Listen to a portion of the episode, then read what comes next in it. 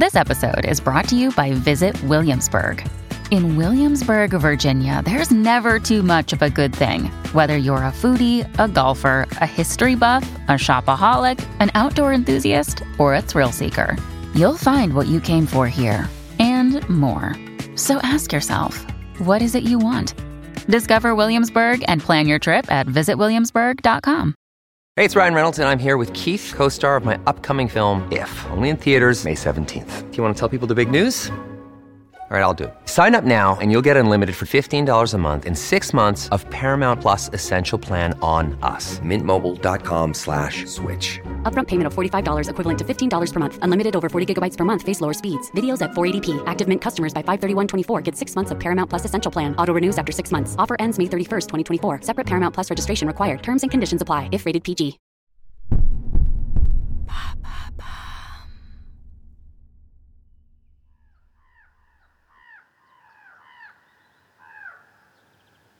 En 1974, alors que le soleil se lève sur la région d'Adar en Éthiopie, Donald Johansson et Tom Gray, deux anthropologues, se mettent en route pour une journée de fouilles archéologiques.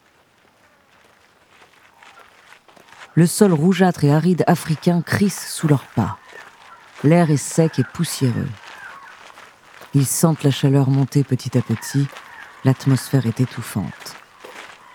Les chercheurs se frayent un chemin à travers le ravin proche de la rivière Awash. Leurs yeux aguerris scrutent chaque recoin à la recherche de la moindre anomalie. Le bruit de la rivière accompagne leurs pas. Soudain, Tom s'arrête. Quelque chose attire son regard. Il s'agenouille pour mieux voir.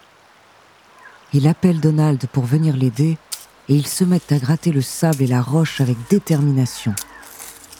Ils n'ont encore aucune idée de l'immense découverte qu'ils vont faire. Le souffle court, ils commencent à voir des ossements. L'excitation grandit à mesure qu'ils dégagent la terre. Ils comprennent qu'ils viennent de trouver quelque chose de très rare et précieux. Des sueurs froides coulent sur leur visage. Une sensation de joie et de triomphe les envahit. Pour autant, ils essayent de rester aussi méticuleux que possible. Ils doivent faire attention à ne pas abîmer les vestiges. Ils continuent de dégager les ossements avec soin. Ils prennent des mesures et font des croquis, documentant chaque détail de la découverte. Ils savent que le lieu de la découverte et la disposition des os sont aussi importants que ces derniers. Ils se concentrent sur chaque pièce du puzzle pour comprendre comment elle s'assemble. Ils examinent les marques d'usure, les cicatrices, les fractures. Finalement, après des heures de travail acharné, ils ont réussi à exhumer tous les ossements de cette hominidé préhistorique. Ils contemplent leur trouvaille avec émerveillement. Ils savent qu'ils viennent de faire une découverte majeure qui va faire évoluer la façon dont nous comprenons l'histoire de l'humanité.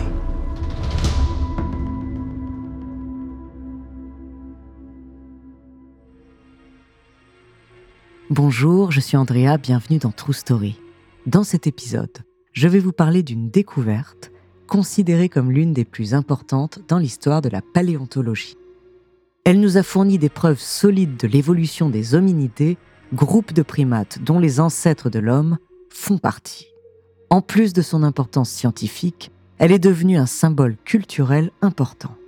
C'est l'Australopithèque la plus connue dans le monde et elle a inspiré de nombreux livres, films et pièces de théâtre. Son nom, Lucie. De son passé à la découverte de ses ossements, découvrez sa true story.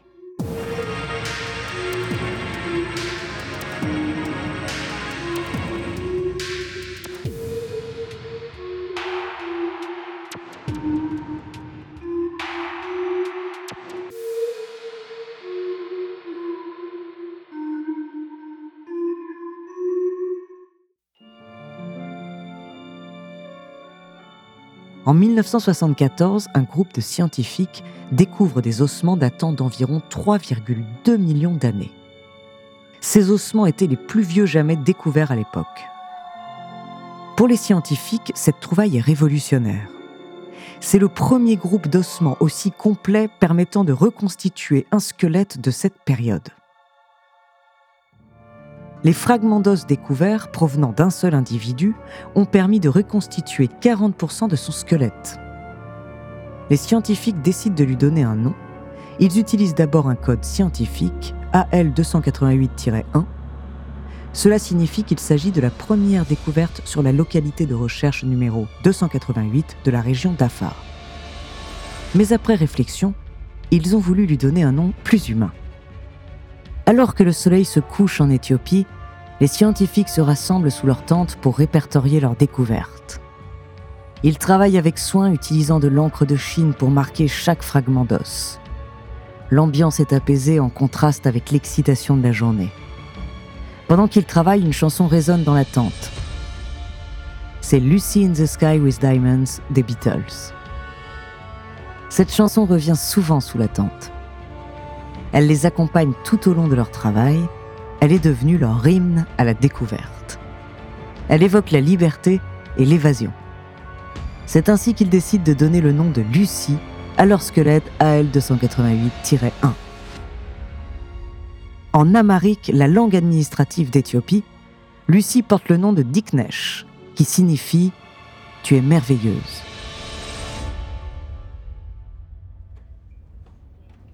Une fois que les scientifiques ont fini de répertorier les ossements, les études peuvent commencer.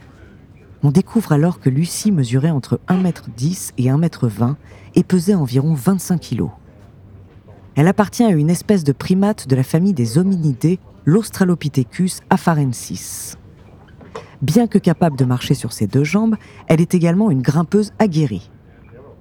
Elle peut aussi manier des outils avec ses mains similaires aux nôtres. Mais revenons à 3,2 millions d'années en arrière, à une époque où l'évolution humaine était encore un mystère. Dans un monde où les forêts tropicales et les savanes s'étendaient à perte de vue. When you need mealtime inspiration, it's worth shopping Kroger, where you'll find over 30,000 mouthwatering choices that excite your inner foodie. And no matter what tasty choice you make, you'll enjoy our everyday low prices, plus extra ways to save, like digital coupons worth over $600 each week. You can also save up to $1 off per gallon at the pump with fuel points. More savings and more inspiring flavors make shopping Kroger worth it every time. Kroger, fresh for everyone. Fuel restrictions apply. Another day is here, and you're ready for it. What to wear? Check. Breakfast, lunch, and dinner? Check. Planning for what's next and how to save for it? That's where Bank of America can help. For your financial to dos, Bank of America has experts ready to help get you closer to your goals. Get started at one of our local financial centers or 24-7 in our mobile banking app. Find a location near you at bankofamerica.com slash talk to us. What would you like the power to do? Mobile banking requires downloading the app and is only available for select devices. Message and data rates may apply. Bank of America and a member FDIC.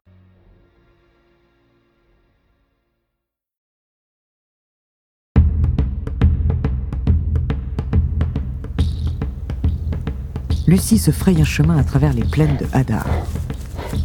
Les herbes hautes et les buissons épineux sont sa seule barrière contre les prédateurs sauvages. Elle se déplace rapidement, sentant la terre aride sous ses pas.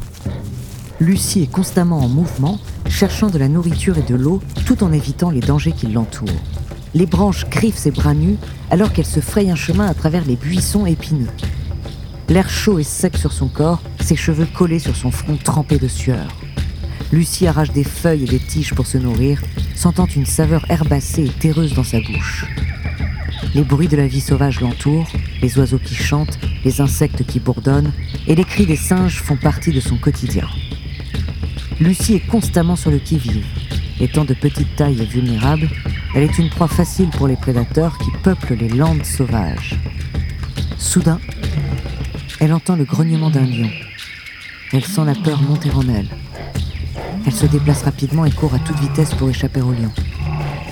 Son souffle se fait plus rapide et son cœur bat de plus en plus fort alors qu'elle essaie de se mettre à l'abri en grimpant sur un arbre. Elle ne compte pas mourir dévorée. Elle est une guerrière de la nature, une éternelle chasseuse, déterminée à survivre dans cet environnement hostile. Bien qu'il soit difficile de décrire avec précision son quotidien, nous pouvons faire des suppositions. Comme le fait qu'elle devait parcourir de grandes distances pour se nourrir. Principalement de végétaux tels que des feuilles, des tiges et des racines, comme le montrent les signes d'usure dentaire sur ses dents fossilisées. Il est possible que Lucie ait vécu en groupe avec d'autres membres de son espèce, tout comme les chimpanzés et les bonobos d'aujourd'hui. Elle aurait été entourée de ses semblables, se protégeant les uns les autres contre les prédateurs sauvages qui hantaient les plaines de Hadar. La nourriture aurait été partagée et la chasse organisée, facilitant ainsi la survie de tous. Il est également possible qu'elle et ses congénères aient développé des comportements culturels et sociaux plus avancés. Ils se seraient servis de leur intelligence collective pour naviguer dans leur environnement. Ils auraient dû faire preuve de coopération et de solidarité pour faciliter leur survie et leur adaptation à ce milieu hostile.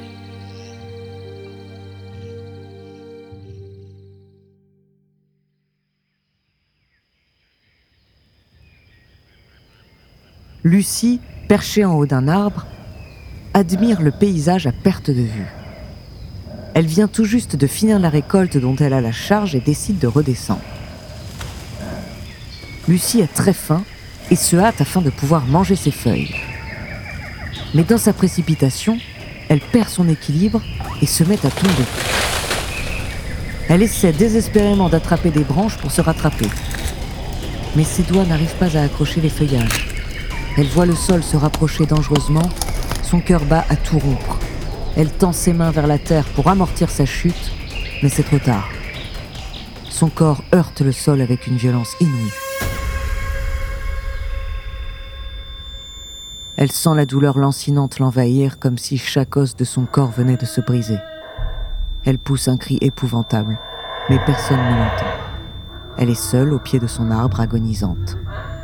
Elle sent le froid et la peur l'envahir. Elle a déjà vu des proches mourir devant ses yeux. Elle sait que sa fin est proche. Elle lève les yeux vers le ciel et regarde les nuages pour la dernière fois. Mais sa douleur est tellement insupportable que le moment lui est insoutenable. Elle aurait voulu mourir entourée de sa tribu, mais cela n'est plus possible. Elle sent des larmes couler le long de ses joues.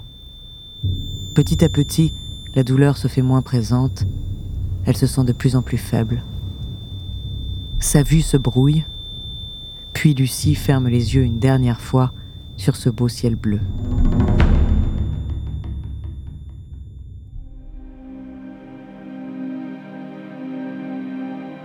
On suppose que Lucie est morte à un âge relativement jeune car ses ossements montrent peu de signes d'usure liés à l'âge. Les chercheurs pensent qu'elle était âgée d'environ 20 à 25 ans lorsqu'elle est décédée. La cause de la mort de Lucie reste inconnue, mais les chercheurs peuvent émettre des hypothèses. La dernière théorie avancée est qu'elle serait morte à la suite d'une chute. Mais la communauté scientifique n'est pas encore unanime.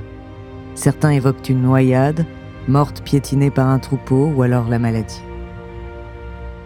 Les chercheurs continuent de se pencher sur le sujet pour en savoir plus. Aujourd'hui, les ossements de Lucie sont exposés dans des musées à travers le monde.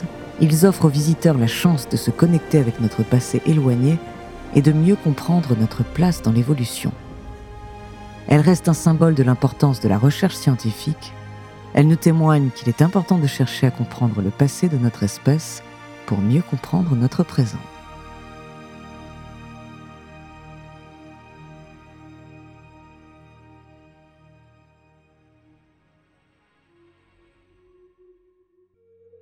Merci d'avoir écouté cet épisode de True Story, écrit par Clémence Setti, réalisé par Célia Bondo et Antoine Berry-Roger. La semaine prochaine, je vous parlerai d'une créature légendaire écossaise. Et en attendant, si cet épisode vous a plu, n'hésitez pas à laisser des commentaires et des étoiles sur vos applis de podcast préférés.